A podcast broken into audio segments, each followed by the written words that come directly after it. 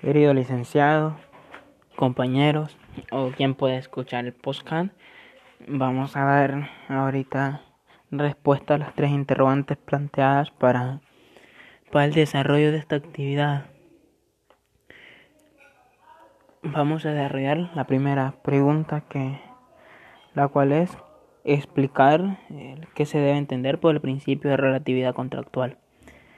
Vamos a tener claro que este principio no se menciona de manera, de taxativa en el Código Civil, pero sí el artículo 1416 de este mismo código lo infiere, el cual dice, todo contrato legalmente celebrado es obligatorio para los contratantes y solo cesan sus efectos entre las partes, por el consentimiento mutuo de estas o por causales legales.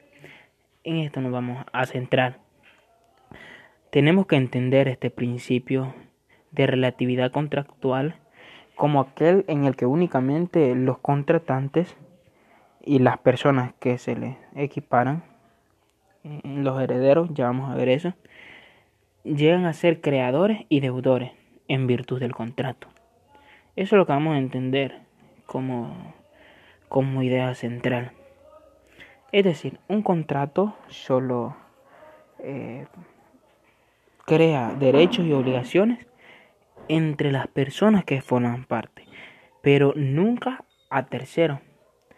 Este principio, eh, la eficacia del contrato es relativa. Este solo produce efectos entre las partes contractuales. O, como lo diríamos de otra manera sintetizada, lo convenido entre unos ni perjudica ni aprovecha terceros. Es decir, los derechos y obligaciones nacidos de un contrato son transmisibles solamente por herencia. Y por eso es que hablábamos, eh, hablé en, eh, en el pasado ahorita, que podrían intervenir esto los herederos o equiparan también este contrato. Eh, de manera general no, pero podrían crear obligaciones y derechos los terceros, ya sea por una herencia, eh, el doctrinario Ropo señala que el principio de relatividad no significa que el tercero sea inmune a cualquier consecuencia fáctica que derive del contrato. Aquí es lo que explicaba yo. Generalmente el contrato solo crea derechos y obligaciones para las partes contratantes, pero puede ser excepcionalmente que este causa terceros también por ejemplo, a un heredero, este también contrae la, la, deuda de, no solo la deuda, sino que aquellas obligaciones que tenía el, en el pasado el que le heredó. Entonces vamos a, a, entender de manera clara que el principio de relatividad contractual solo crea, es el que consiste en que solo crea obligaciones de manera general a, a las partes contratantes. Ahora bien, vamos a pasar a describir los grados de responsabilidad contractual. Estos grados no están enumerados mm, ni doctrinariamente ni tampoco legalmente. Si no está doctrinariamente, mucho menos va a ser legalmente. Pero sí podemos eh, inferir algunos, eh, algunos grados de responsabilidad vamos a tener esta, la responsabilidad contractual se manifiesta como aquella responsabilidad civil que nace de la culpa por falta de diligencia y previsión en el autor del acto que deriva de un incumplimiento de sus obligaciones y generan obligación de indemnizar. La obligación, eh, la responsabilidad contractual se basa en eso, en que eh, alguien eh, fue irresponsable y no cumplió con, con, sus, con sus obligaciones, eh, ya sea en cualquier etapa del contrato.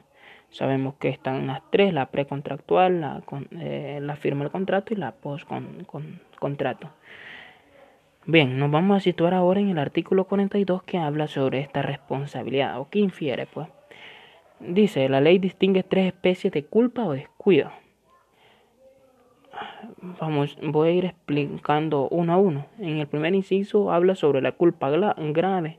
Es la que consiste en no manejar los negocios ajenos con aquel cuidado con que las personas diligentes de poca prudencia pueden emplear en sus negocios propios. Es decir, se entenderá este caso en los que aún una persona totalmente negligente puede llevarlos a realizar. La culpa equivale al dolo, dice este, este, este inciso. Es decir, este tipo de responsabilidad es la más grave porque eh, no, no se puede cometer porque ni la persona negligente no lo podría cometer, pues, y equivale al dolo, pues. Eh, la culpa leve está en el segundo inciso, que es que la falta de diligencia aquella con cuidado que los hombres emplean ordinariamente en sus negocios propios. Es un descuido, por decirlo así. Eh, vamos a tener esta como cuando las personas hacen algo ordinariamente en los negocios y así sin querer se comete. Pues. Esta es la culpa leve, pero está la otra también que es la menos leve o la descuido levísimo, es la falta es la falta de aquella eh, diligencia que un hombre juicioso emplea en la administración de sus negocios importantes. Es decir, habla sobre incluso aquel hombre siendo el más responsable lo puede llegar a cometer. Entonces, estas son las, tres tipos de responsabilidad, de grado de responsabilidad, es lo que deberíamos llamar así, que existen. La culpa grave, la culpa leve y la culpa menos grave. Y por último, vamos a hablar eh, cómo evitar estas esta responsabilidades. o qué deben de ser las partes para evitarlas. Pues. Me voy a basar en la Cámara de lo Civil de la primera edición de Occidente, Santa Ana, con referencia 22-2012-4, que dice lo siguiente. Esta cláusula, ah, porque vamos a tener en cuenta que la manera para evitarlo va a ser por cláusulas penales. Esta cláusula, conforme a lo que indica el artículo 1406 del Código Civil, es la cláusula penal es aquella que una forma para asegurar el cumplimiento de una obligación se sujeta a una pena que consiste en dar o hacer en caso de no hacer, de no ejecutar la obligación principal o de retardar su ejecución. Es decir, eh, se le impone algo previamente ahí en el contrato. Por si no cumple la obligación eh, ya tenga una adherencia pues otra obligación más grande. Siempre con esta, eh, con esta sentencia. Según la doctrina las características de esta cláusula son a es una obligación accesoria de garantía. B. Constituye una obligación anticipada de los perjuicios. C. Es una obligación condicional. D. Es una caución. Esto porque se contrae para asegurar el cumplimiento de una obligación. Esas son las cuatro, digamos, eh, características de esta cláusula penal. Accesoria garantía, porque si no me cumplís con esta obligación, me vas a cumplir con la otra. Eh, constituye una evaluación anticipada de los perjuicios. Sí, porque si en un futuro, por lo que sea, no se comente eh, esa imprudencia de no poder eh, cumplir las obligaciones, anticipadamente yo he hecho una cláusula penal que sería lo que restituiría esta. Y la C es la obligación condicional. Ya ve, va con un condicionamiento en el, en el propio contrato. La D, la última, es una caución. Esto porque entendemos que es para asegurar el cumplimiento de la obligación.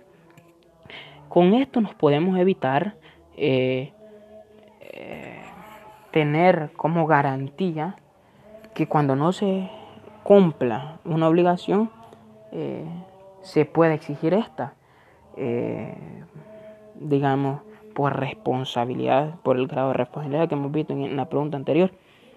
Si por ya sea la responsabilidad que sea grave, leve, menos leve, yo incumplo la cláusula, tengo la obligación de pagar otra eh, obligación.